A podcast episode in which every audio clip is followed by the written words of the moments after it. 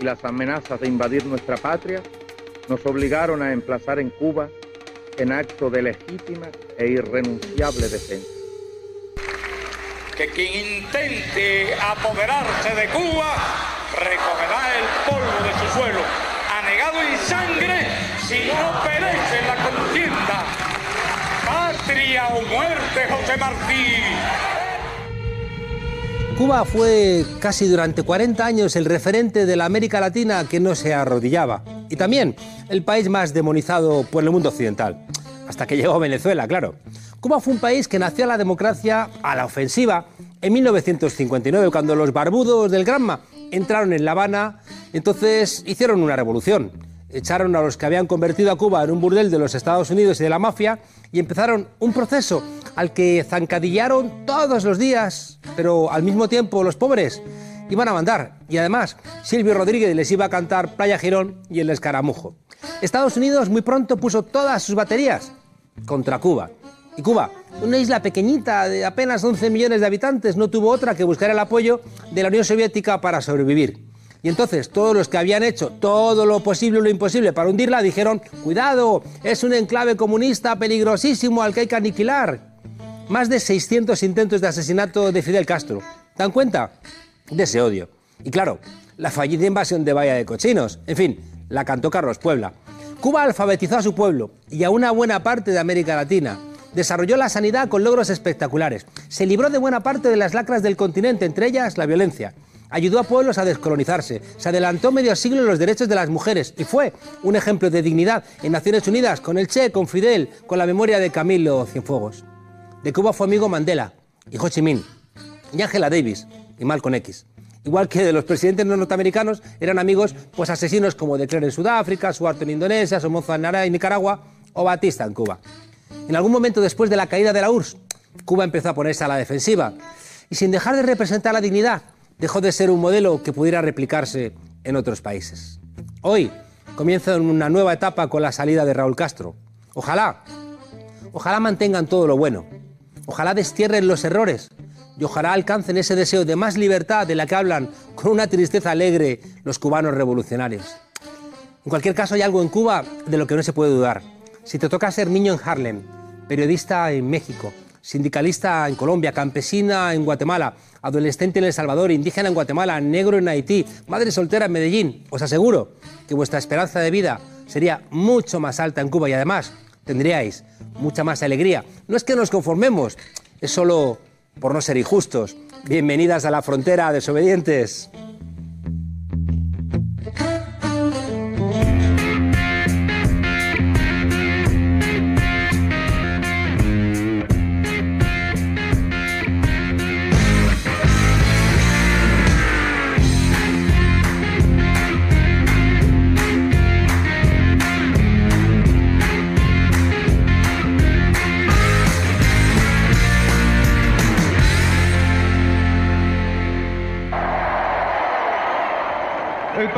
Popular ha ganado las elecciones. 3 de marzo del año 96. Aznar acaba de ganar las elecciones generales y Alberto Ruiz Gallardón, por entonces el faraón de Madrid, se le ocurre otra de sus megalómanas obras, de esas donde algunos ganan mucho dinerillo, la ciudad de la justicia. Desde aquel año a nuestros días, lo mejorcito del PP ha estado ligado a este megaproyecto de una u otra forma. Álvarez del Manzano, Ángela Cebes, Margarita Mariscal de Gante y, por supuesto, Esperanza Aguirre, la guardiana de Goza, el faro del Partido Popular. Es que a lo largo de toda mi vida eh, lo que he buscado es la mejor utilización del dinero del contribuyente, el servicio público y jamás nadie me ha podido acusar de haber hecho alguna cuestión incorrecta. ¿Cómo? Que vas a salvar a la ciudad que siempre has buscado la mejor utilización del dinero del contribuyente. Menos murciélagos, Esperanza. Hagamos un poquito de memoria. Valdebebas, 31 de enero de 2007. Junto a ti se encontraba la florinata de la justicia española, el fiscal general del Estado, Cándido Conde Pompidou, el presidente del Tribunal Supremo, Francisco Javier Hernando, el de la Audiencia Nacional, Carlos Divar. Vamos, que si fuera una película de James Bond, el malo llevaría encima a un gato hmm, o a pecas. Te voy a dar más datos. Aquel día pusiste la primera piedra de una de esas obras faraónicas que tanto gustan a los del PP y tanto dinerito han dado a vuestros amiguetes. ¿Te suena un macroproyecto llamado Ciudad de la Justicia? Hoy empieza la construcción del campus de la justicia de Madrid, que como ustedes saben acogerá la mayor concentración de órganos judiciales, yo iba a decir de toda España, aquí está escrito de toda Europa y el presidente del Tribunal Supremo ha dicho de todo el mundo. Y claro, como no pagabais vosotros, sino que pagaba el contribuyente, solamente en la colocación de aquella primera piedra os gastáis un millón cuatrocientos mil euros. Sí, sí, habéis ido bien. Un millón y medio de euros en el acto de presentación. 900.000 euros en un vídeo promocional. 900.000 euros. O sea, claro, porque contratasteis una empresa, Diana Virulés, que era la exministra de Ciencia y Tecnología en tiempos de Aznar. Ah, vale. Y luego otros 116.000 euros en decoración. 116.000 euros en decoración. Más de 4.000 euros en vino. ¿Pero qué vino bebéis? 4.000 eurazos en vino. En fin, que eso es lo que pasa cuando le encargan la ceremonia a una empresa de la red Gürtel. Esa ceremonia solo fue la punta del iceberg de una malversación tamaño XXXXXL. 130 millones de euros de los contribuyentes tirados por el sumidero de la corrupción. Ay, marquesa, dime de qué presumes y te diré de qué careces. De aquellos 14 edificios prometidos por Esperanza Aguirre, solo que recordemos se construyó uno, que además está abandonado y sin uso alguno a día de hoy. Eso sí, los madrileños y las madrileñas seguimos pagando 12.000 euros al mes, 12.000 a los guardias de seguridad que protegen ese monumento al despilfarro. ¿Y por qué tanta vigilancia? Pues muy sencillo. No vaya a ser que alguien se cuele y descubra alguna de las 131 cajas de archivos desaparecidas de procedimientos judiciales vuestros. O igual alguno de los 10 pales de documentación destruidos por vosotros. Hoy ha puestos el trabajo final de máster de Cifuentes, ¿eh? Una Cifuentes que en 2010, siendo portavoz del PP en la Asamblea de Madrid, ya apuntaba maneras. Ustedes han seguido enredando, intentando hacer algo de lo donde no había nada mediáticamente, de 488 millones de euros que, tras haber hecho los estudios reales y los proyectos, se ve que estaría en torno a los 1.500 millones de euros. Y entonces, ¿cuál es el, cuál es el problema? Que, que el presupuesto se había hecho a la baja y, ¿y qué pasa? Pues se había hecho a la baja y ¿qué pasa? ¿Y qué pasa? ¿Y qué pasa? Pues que te está aplaudiendo Granados. Un chorizo en la cárcel por robarnos a todos los madrileños. En fin, 800 millones de euros. Eh, ¿Qué va a ser eso? Pues nada, calderilla. En fin, que eso es lo mismo que conseguir un máster por la cara. Una tontería de nada, pero claro, Cifuentes, Granados y compañía ya estamos acostumbrados a que todo lo que hacen en España lo hacen por la cara. Aquel proyecto fue la casa de Tócame Roque, de principio a fin. Hacía lo que les daba la gana. No existía el mínimo mecanismo de control sobre la sociedad pública creada. No aportaba la documentación necesaria a la Cámara de Cuentas. Y aunque la Ciudad de la Justicia nunca llegó a construirse, los amiguetes se llenaron los bolsillos. Por ejemplo, el galardonado arquitecto Norman Foster se llevó 14 millones de euros sin siquiera terminar el proyecto. No quiero pensar qué hubiera pasado si fuera Calatrava. Se dilapidaron 5,5 millones de euros en agencias de publicidad, amiga. 5,5 millones de euros en agencias de publicidad. Se regalaron 50.000 euros a un artista, que además nunca entregó la escultura. El argumento de no entregarla era maravilloso. Es que no había sitio donde ponerla. Se pagaron 3.500 euros al mes a un fotógrafo que no tenía ni siquiera contrato. En tres años se gastaron más de 3 millones en las nóminas de 10 empleados a saber qué hicieron. Y es que algunos cobraban casi 9.000 euros netos, ¿eh? O sea, netos, no brutos, netos, en un organismo que no tenía actividad. No hace falta decir que estos 10 privilegiados, qué curioso, eran asesores familiares o amigos del Partido Popular. Voten al PP, señoras y señores, no vaya a ser que vengan los bolivarianos y les vacíen las cuentas. Ay, de las tarjetas Black, que también gestionó Rodrigo Rato y CIA, del PP, pasaron a las visas Platinum. 40.000 euros, 40.000 en comidas, bebidas y viajes, 20.000 euros en efectivo en un verano. Pero, ¿qué se pone esta gente? Más de 70 viajes al exterior para vender el proyecto por el mundo. Y al final, ¿tanto viaje para qué? Pues para quedarnos sin Ciudad de la Justicia, que no existe. Y claro, sin 130 millones de euros. ¡Ay, pobre marquesa de la corrupción! Ella no había mandado a sus barcos repletos de dinero público a luchar contra los elementos provocados, no sé, por el presidente Zapatero. Menos mal que ya no está, porque si nos descuidamos, igual nos pone una estación del AVE en la entrada de este edificio fantasma. En el año 2008, a pesar de que Zapatero no reconocía la crisis, la crisis era ya una realidad para todos. Y por esa razón se decidió suspender la ejecución de la ciudad de la justicia. Otra mentira más de la lideresa. Aunque aparentemente la obra se paralizó en 2009, el despilfarro siguió y siguió más tiempo y más tiempo. En el combo de las desvergüenzas, el gobierno de la Comunidad de Madrid inyectó 8,2 millones de euros de dinero público en 2012 a esa sociedad mercantil Campus de Justicia SA. ¿Y por qué? Si se había decidido su disolución en 2011.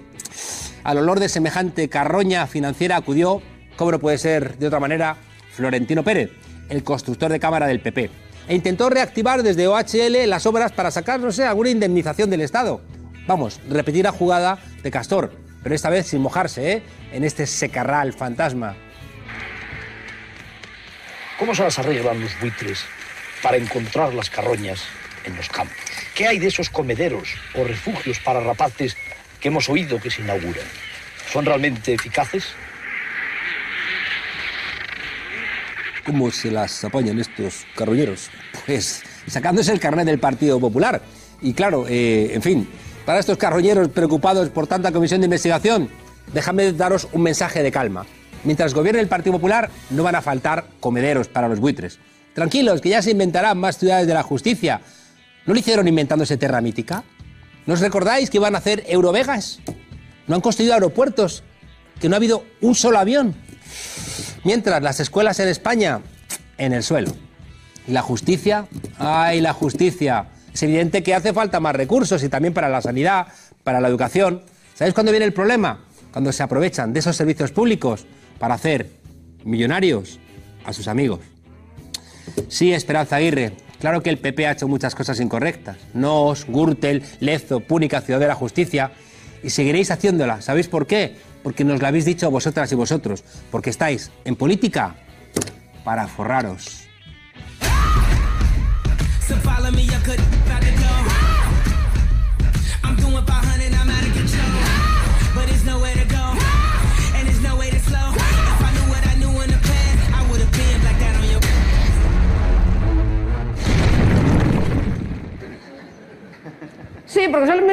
Capítulos y los mismos personajes. No lo explica bien. Sí, porque son los mismos capítulos y los mismos personajes. No lo explica bien. O sea, lo, lo explica eh, como embarullado, lo explica mal. Sí, porque son los mismos capítulos y los mismos personajes. Lo explica muy mal. Porque lo embarulla, lo dice sí, que es lo que pasa que no, no. Ahora, lo voy a explicar yo y se van a enterar todos.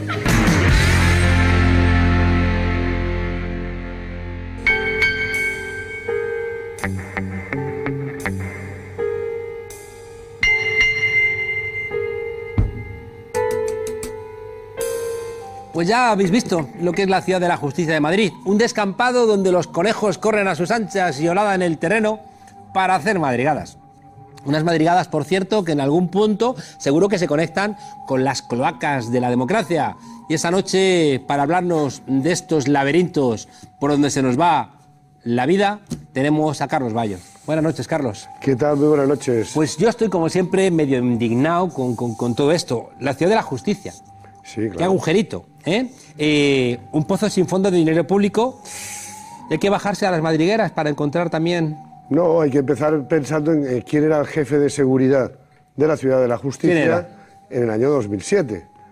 Andrés Gómez Gordo, que está totalmente relacionado con las cloacas, con la cúpula de, de- de interior que organizó esas cloacas. Ah, sí, ¿eh? O sea, que tenían Porque- conexiones también ahí. Porque claro, bueno, él empieza a servir a- al PP como jefe de seguridad de la Ciudad de la Justicia entonces y ya participa de las maniobras del espionaje entre dirigentes del, del PP en la Comunidad de Madrid. Hasta el punto de que cuando lo destituyen es porque se le roba a uno de los asesores de Alfredo Prada un ordenador en la Ciudad de la Justicia. Qué lugar tan apropiado para robar ordenadores con material sensible. Entonces, eh, ahí cae Alfredo Prada y eh, A él lo, lo- lo cesan y le dan una indemnización multimillonaria. 24 horas después es nombrado consejero de justicia Francisco Granados y le vuelve a nombrar otra vez en el mismo puesto, después de haber cobrado esa indemnización. Qué ironía que Francisco Granados, que termina en la cárcel por ladrón, sea el consejero de justicia. Es que vamos a ver, los tres últimos consejeros de justicia de la Comunidad de Madrid han estado envueltos en tramas, porque también Salvador Victoria y también eh, Ignacio González han estado eh, eh, eh, envueltos en las tramas Púnica, Lezo, eh, evidentemente. Pero es que este, Hay que decirle a nuestros invitados argentinos, ¿veis la madre patria, la profunda influencia que ha tenido en todo el continente?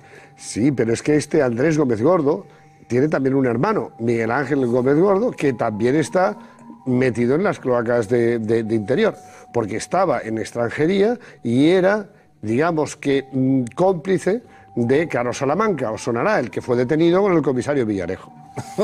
Pero es que, claro, es que Andrés Gómez Gordo, cuando ya ha estado sirviendo como cargo de confianza de seguridad del, del PP en, esta- en estas maniobras, eh, al- luego es llamado a, a la jefatura superior de policía, entra en la jefatura superior de policía y de allí se lo lleva María Dolores de Cospedal como su hombre de confianza en Castilla-La Mancha. Qué complicado seguir esta trama, Carlos. No, pero Busca hacer un organigrama para... Cuando vuelve a perder, las cuando va a perder las elecciones en 2015, eh, Cospedal en Castilla-La Mancha, eh, él vuelve otra vez a la, a la policía, porque lo tenía como asesor designado per- per- personal eh, Cospedal, vuelve otra vez y entra directamente por arriba, por la dirección adjunta operativa donde estaba Eugenio Pino, ¿recuerdas? Ya, el me acuerdo, el sí. DAO de, la- de las cloacas. Déjame hacer un resumen. Los políticos tienen siempre a alguien vinculado a la seguridad muy cerquita y se los llevan allá donde marchan. Y luego pasan siempre tienen a la problemas, de la policía. siempre tienen problemas, siempre lo solventan mal que bien y siempre terminan como el aceite y el agua arriba. Pero eh, precisamente este mismo Andrés Gómez Gordo es el que redacta un informe que te sonará. Se llamaba PISA. Pablo Iglesias. Me acuerdo, me acuerdo. Anónima. Cuando él está en. eh, vuelve otra vez en el, en el 2015, eh, él es el que elabora ese, ese informe porque le hacen enlace entre las cloacas de la cúpula de interior y la UDEF, que es la encargada de investigar precisamente la corrupción del PP. Qué conveniente, ¿no? Madre mía. Oye, y yo entiendo que estos policías, estos, estos malos servidores del Estado, ¿no? Que terminan trabajando para sus señoritos, se comporten de esa manera, porque además muchos de ellos vienen del franquismo, ¿no? Es decir, en la última etapa del franquismo estaban ya ahí, ¿no? De alguna manera enredando. Sí, pero eso, lo, lo peor de todo esto es que además estos son condecorados. Por ejemplo, a, a Gómez Go- Gordo le, le dan una medalla roja al mérito policial que solo se puede obtener cuando se arriesga la propia vida en, en actos de, de servicio. Ya, eh, no sé si arriesgaba la vida en la ciudad de la justicia. ¿Y quién se la entregó, el PP o el PSOE? El, el- el PP se El PP en este caso. Pero, pero de todas maneras es que su hermano también fue ascendido después de participar en la trama de Gao Ping, que fue imputado en una mafia, de la mafia china en la que estaba relacionado también Villarejo, y después de eso es desimputado y a continuación ascendido. Oye, eh, a mí esto me vuelve loco. Eh, Norman Foster, uno de los arquitectos de mayor prestigio del mundo, se llevó bastante dinero por construir unas maquetas. Bueno, eso es, es lo habitual, porque todo esto era, era una fachada. Es que era, todo esto era, eran maquetas como si estuvieran haciendo una, una película de Hollywood, porque todo lo que estaban haciendo era para quedarse el dinero y para repartirlo a unos cuantos amigos. Evidentemente, los salarios de, de 9.000 eh, euros al mes eh, son No están mal. espectaculares. Netos. Pero, pero Mm. es que era gente tan fiel como, como Gómez Gordo, que hoy sigue estando en la UDEF, sigue estando en la unidad Haciendo informes de policiales. económica y fiscal. Es, es maravilloso. A esta gente es a la que a la que tenemos en teoría protegiéndonos. Oye, eh, visas con 15.000 euros de cargos que no se saben en qué se han gastado. Bueno, todo esto también es habitual, ¿no? Son las visas black. Eso también su amigo Ro- Rodrigo Rato y Blesa lo, lo conocen muy bien, porque lo practicaban en, en, en Bankia, en, en, Caja Madrid. Es una cosa muy habitual. Qué horror. Y luego nos extrañamos, ¿no? De, de que Cristina Cifuente diga, ¿y yo por qué voy a dimitir? ¿Y No. yo por qué voy a dimitir? Total, lo, lo- lo suyo es pecata minuta, ya siempre lo decimos. ¿Se puede hacer un cálculo de cuánto dinero nos ha costado este fraude? Bueno, directamente 130 millones, pero el problema es que de esos 130 millones, 105 millones no se sabe dónde han ido a parar. Pero es que no lo saben ni siquiera los liquidadores de la, de la, compañía. Sendos liquidadores de la, de la compañía estuvieron liquidándola y al final reconocieron, no sabemos qué ha sido de los 105 mi- mi- millones de euros esos. Se supone que se pagaron indemnizaciones a constructoras que nunca hicieron nada, que se pagaron, bueno, pues eso, compensaciones, eh, pero no Nada. se sabe dónde está. Oye, judicialmente, ¿cómo está todo esto? No, no, no, eh, judicialmente no, se está investigando en la, en la Asamblea de... de- Una comisión de investigación en la Asamblea. Madrid, una comisión de investigación. Pero, vamos, hay muchos jueces que les, que les afinan, digamos, las, las causas. Y claro, el hablar ahora de Cristina Cifuentes, esto ni mencionarlo, se deja de lado, claro. Bueno, sí, por eso digo que dicen que eso Se deja es- todo de lado, ¿Qué claro. más da? ¿Qué más da? Claro. Y también por eso, por favor, Partido Socialista, Ciudadanos, ¿entendéis la importancia de esa moción de censura? Que se puedan abrir los cajones, que se puedan buscar todas las pruebas para procesar a toda esta gentuza. Luego no hay dinero para, para gente que, que no puede encender la calefacción cuando hace frío. No hay dinero para buscar pisos para mujeres maltratadas que tienen que salir del- de la casa donde sus parejas les están haciendo la vida imposible. No hay dinero para ayudar en comedores. En cambio, hay dinero para que los que ya son ricos se enriquezcan. ¡Qué indignación, Carlos! Así estamos. En fin. Indignados. Gracias. Seguimos indignados. Pero yo estoy hasta las narices de estar indignado. Estoy cansándome otra vez de estar cansado. Ya está Hartos bien. Estamos de estar hartos, sí. Ya está bien. Eh, Lolo, a las trincheras. Te entrego la taza de la tuerca, Juan Carlos. Ya sabes que hay que cogerla con la mano izquierda y mirar a esa cámara para brindar por lo que tú quieras. Te iba a traer un libro, Y no me lo has traído al final. pero se me ha olvidado. Bueno, habrá tiempo. Mira que- Quedamos para cenar y me lo das. Lo vamos a hacer, sí. Eh, una. Brinda, cabrón. Una brinda. Que llevamos hora y pico. Eh, Nuestro invitado tiene maneras de tímido y físico de no haber cumplido todavía los años que le corresponden. Es capaz de llenar el estadio de River en Buenos Aires y seguir emocionándose al escuchar una guitarra en un bar de carretera. Tiene la sensibilidad de que, de que por las venas le suenan las cuerdas. Y seguramente porque desde niño escuchaba esos cantos del pueblo, hoy sigue cantando a un pueblo que le escucha y se le abren los corazones. Eh, podría abrir el cielo de par en par con una gota de su voz. Y de momento nosotros hemos abierto esta humilde valla de la frontera. Buenas noches y bienvenido, Abel Pinto. Muchas gracias, muy amable. Que a mí me da mucha alegría que, que un cantante, cantautor, ¿te llamarías cantautor tú a ti mismo? Bueno, escribo mis canciones, supongo que sí. Lo que pasa es que el cantautor a veces se lo refiere también como un género, ¿no? Pero en realidad yo creo que... Sabina a veces es un cantautor. Bueno, Sabina es, es un creador de, de obras de arte, ¿no? yo no sé si... Somos muy sabineros. La verdad, la verdad, bueno... Le en invitado. En Argentina lo- invitado a venir aquí a la frontera. En Argentina lo amamos. Es un argentino más para Yo nosotros. también lo amo. Aunque un día dijo de mí, dijo, Monedero tiene la sensibilidad de una peluquera de provincias. Y eso no se lo perdono. Sabina, no te lo perdono. Abel, eh, has cerrado 2017 con dos conciertos en el Estadio del River con 120.000 espectadores. Sí. Eso es... Fue muy emocionante, es un, es un ¿eh? estadio muy grande desde ya, pero además eh, es un símbolo muy grande para la música popular argentina haber podido llegar ahí. La verdad no lo tomé como solamente como un concierto personal, sino como también esto, la llegada de la música popular a un lugar que pareciera por, por momentos estar eh, reservado para los espectáculos internacionales, ¿no? Entonces fue muy bonito. Yo sentí haberme colgado una medalla muy importante en mi carrera, pero también sentí que el público hizo lo propio. Se pudo colgar la medalla de haber acompañado durante más de 23 años a quien en su momento fue un niño haciendo música y que lo vieron crecer eh, y que crecieron junto a mí también. Entonces fue- fueron dos noches bueno. muy emotivas más allá de, de la cuestión artística. ¿no? Qué hermoso es, ¿verdad? Que, que esos sitios que parece que solamente pueden tocar los Rolling Stones, ¿no? Y de repente uno que, que viene de abajo, de Sí, la calle. y eso también abre mucho el camino y, y da muchas ganas también a los colegas, ¿no? Y de repente que ahora podamos todos estar llegando a los estadios, independientemente de los géneros musicales que abordemos. Es muy importante, le hace muy bien a la música. Igual de todos modos no es un mérito mío, digo, muchos artistas lo vienen construyendo desde, desde hace tiempo, Mm. pero es cierto que de cada 10 músicos internacionales, un argentino podía llegar a un estadio, ¿no? Y ahora somos muchos más los que tenemos esa posibilidad, Claro. gracias a que el público también está haciendo una apuesta muy grande desde hace, desde hace unos años a esta parte, a la música argentina, más allá del género al que pertenece.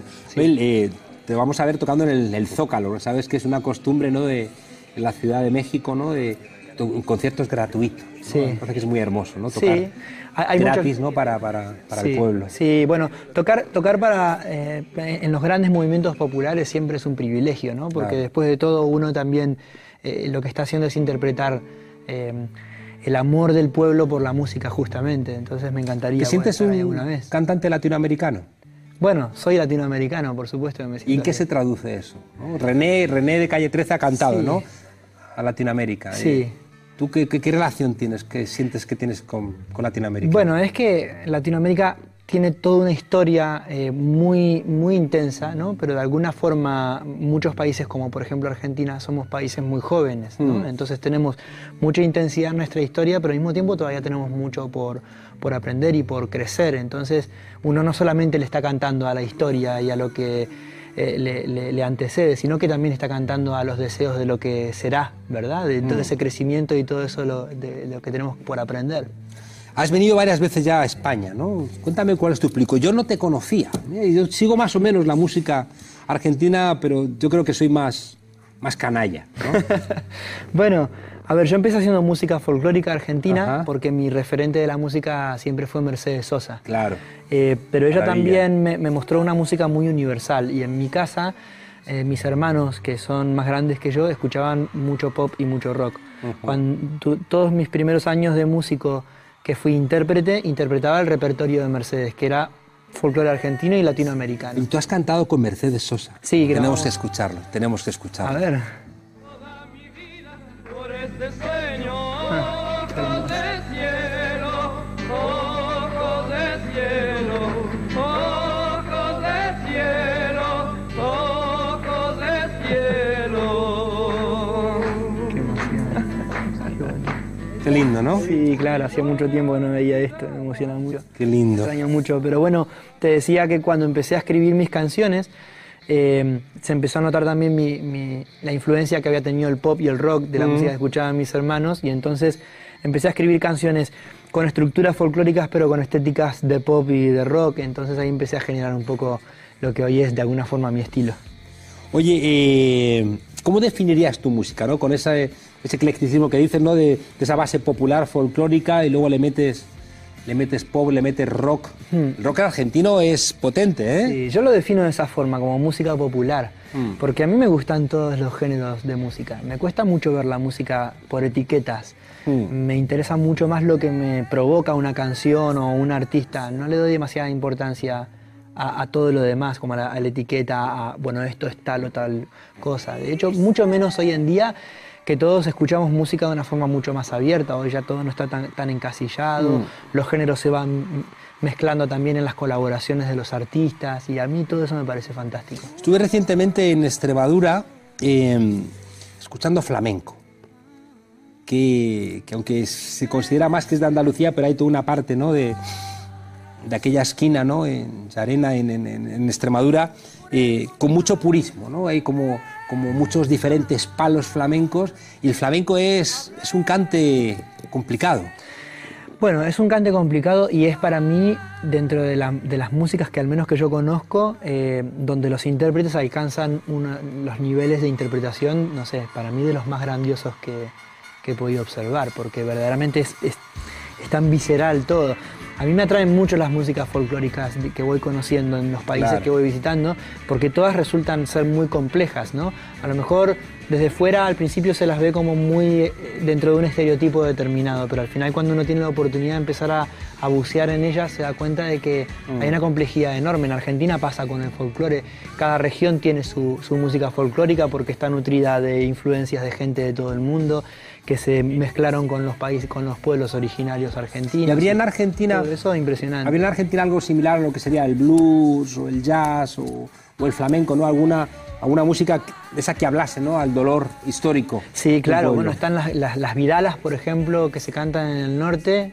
Ah, yo siempre las asemejo mucho a, justa- a- a específicamente el flamenco. Las vidalas. Las vidalas, sí. ¿Cómo gente es que, eso? Y ca- gente que canta en, en los cerros. Entónanos, entónanos, entónanos. Es que yo no conozco propiamente ninguna, No. ninguna copla ahora que me pueda Ah, recordar, bueno. pero, pero es un canto muy Es un sentido. canto, sí. mm. Que, que habitualmente se canta también casi sin instrumentos o solo con un instrumento percusivo que, que suele ser la caja. Este, me parece a mí que dentro de los cantos eh, así de, de la música folclórica argentina creo que la vidala se puede, se puede asemejar bastante a lo que provoca escuchar el, el cante flamenco. O sea, que te vamos a ver más temprano que tarde cantar con el cigala. Me encantaría. Por lo pronto escucho sus discos y voy a sus conciertos porque la admiro muchísimo, pero verdaderamente Bueno, ahora que estás aquí, igual toda una puedes- experiencia. Mira, los músicos de España han sido muy generosos para recibirme desde la primera Ajá. vez que vine, así que no, no pierdo las esperanzas de poder seguir conociendo a más artistas que, que admiro mucho aquí en España. Oye, acaban de sacar un disco. 11. Este, este disco salió hace dos años. Ah, este es el de hace dos años. Sí, ¿no? y ya lo presentamos en, en España de gira. Pero bueno, ahora hace poco cuando hicimos el, Y de estadio- sacar otro. el estadio de River Plate, lo registramos en un disco que va a salir muy pronto, que se llama La familia festeja fuerte, y que es la gira que me trae a, a España de nuevo el próximo 29 de mayo y 30 de mayo. 29 en la Sala Bikini de Barcelona y el 30 en el Teatro Barceló de, de Madrid. O sea, que vas voy a a, venir tocar- a presentar eso. Voy a, voy a tocar canciones de 11, del disco nuevo en vivo que se va a editar del registro de lo Ajá. de River y canciones de toda mi carrera también. Oye, hay mm, una canción tuya, tu voz, Hmm. que fue escogida como una canción de campaña electoral. Sí, hay varias canciones mías que han ¿No? sido escogidas de esa forma. No te lo imaginaste, seguramente cuando No. la compusiste ni por asomo, ¿no? No, no, de ninguna manera. Nunca me imaginé cuando compuse ninguna canción que, que vaya a ser. Ten cuidado adoptada. con que ha vuelto una gripe. No te preocupes. ¿Vos estás bien? No estoy bien, pero Eso te estoy tosiendo. No te preocupes. Te decía que cuando escribo mis canciones nunca puedo ser capaz de imaginarme nada de lo que va a suceder con ellas. Y en Argentina el, el público ha tomado distintas canciones como bandera de, de distintas situaciones y a mí me llena de orgullo. Hay, hay una canción en particular que se llama Motivos, que cuando la canto el público ni siquiera me está mirando, o sea, eh, que es, que es grandioso, ¿no? Está viviendo su propio momento, es la canción bandera de ellos, así se conocen los, los seguidores de todo el país y se reciben y se tratan como una familia y me tratan como una familia, por eso los llamo de esa manera. Y me encanta que pase eso, me encanta escribir una canción que sé que me identifica mucho a mí y me encanta luego que esa canción identifique a otra persona y sea toda suya, digamos, que no tenga que relacionarse directamente conmigo, ¿no? Mm. que, que deje de ser mía y pase a ser de alguien más, es maravilloso. O sea, construyes de alguna manera comunidad. No lo sé, la música es una- un idioma, me parece a mí mágico, ¿no? Y, y a veces, y sobre todo hoy en día, cuando teniendo tantas posibilidades de comunicarnos, pareciera que nos comunicáramos cada vez menos, la música sigue siendo un puente ahí, me parece maravilloso. Funciona, ¿verdad? Sí, ya lo creo, ya lo creo. Seis años después de la muerte de Néstor, la presidenta Cristina publicó un vídeo de homenaje y también cogió una, ca- una canción tuya, ¿no? Te extraño. Sí, ¿cómo te extraño? ¿Cómo ¿Qué te este extraño? Mm.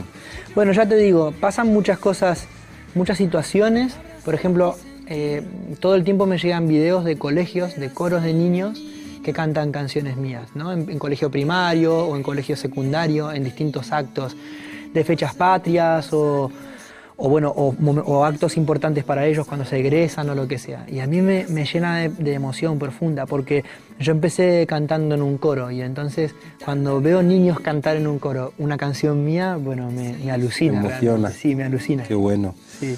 Oye, eh, no está bien ahora mismo América Latina, no está bien Argentina. ¿Qué está pasando? Yo pienso que el mundo entero está en, Está una, mal, sí. está en una crisis. Nos has tremenda, escuchado hace un rato, ¿no? Cómo está. España y tampoco está para.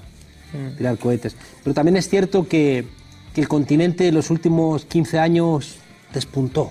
Mm. ¿Es posible que desaparezca todo eso que se ganó? No, no creo.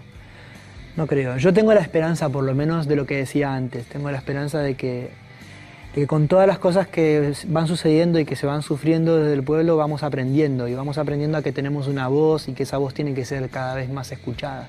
Yo he de reconocer que las últimas veces que he ido a Argentina he visto al pueblo más consciente.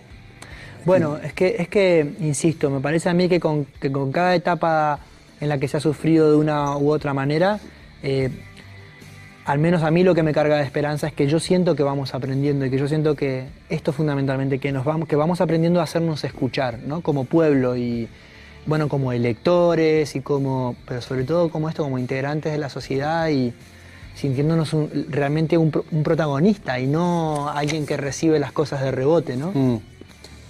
A hay una voz latinoamericana. Es decir, que, que a veces, ¿no? Eh, cuando uno escucha a Silvio o a Pablo, o escucha, no sé, a Mercedes, o escucha, no sé, a Fito, escucha a ti, Abel, de alguna manera está un continente ahí, ¿no? Sonando. Y yo creo que, que las dificultades que a veces tiene ese continente para encontrarse, las puede encontrar musicalmente. Mira, yo no sé cómo, cómo resulte eso, digo, ¿no? De encontrarse o de encontrar las dificultades o tal. Lo que sé es que la música en, en América Latina ha cumplido siempre una función muy importante a la hora de dar voz a, a los pueblos cuando los pueblos no podían hablar de otra Claro. manera, la verdad. Porque toda esa gente que mencionaste ha sido eh, portavoz de momentos realmente muy, muy, muy difíciles de, de la historia de América Latina. ¿Nos vas a cantar? Sí, Me bueno. hace mucha ilusión que nos cantes aquí también, a mí en la también. frontera, Abel. Pues muchísimas gracias y vamos a escucharte. Vale. Venga. Gracias. ¿Cómo hacemos? Los levantos. Venga, vamos a levantarnos. Hecho. Y tocamos aquí. Bien. Perfecto.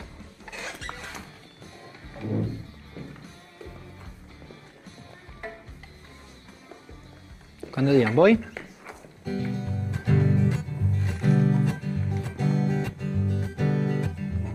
Y si te cuento los motivos que tengo hoy para vivir, ¿cómo te explico lo esencial de tu existencia para mí? Llevas la luz de mi bandera, el don de la sinceridad. Confío más en vos que en todo lo que pueda imaginar. Y no me importa para dónde vas, yo voy sin mirar atrás, si te tengo por delante. Cuando quieras caminar, no me importa dónde vas, quiero ser tu acompañante. Veces pierdo los sentidos, pensando el tiempo de partir. Quiero irme de este mundo con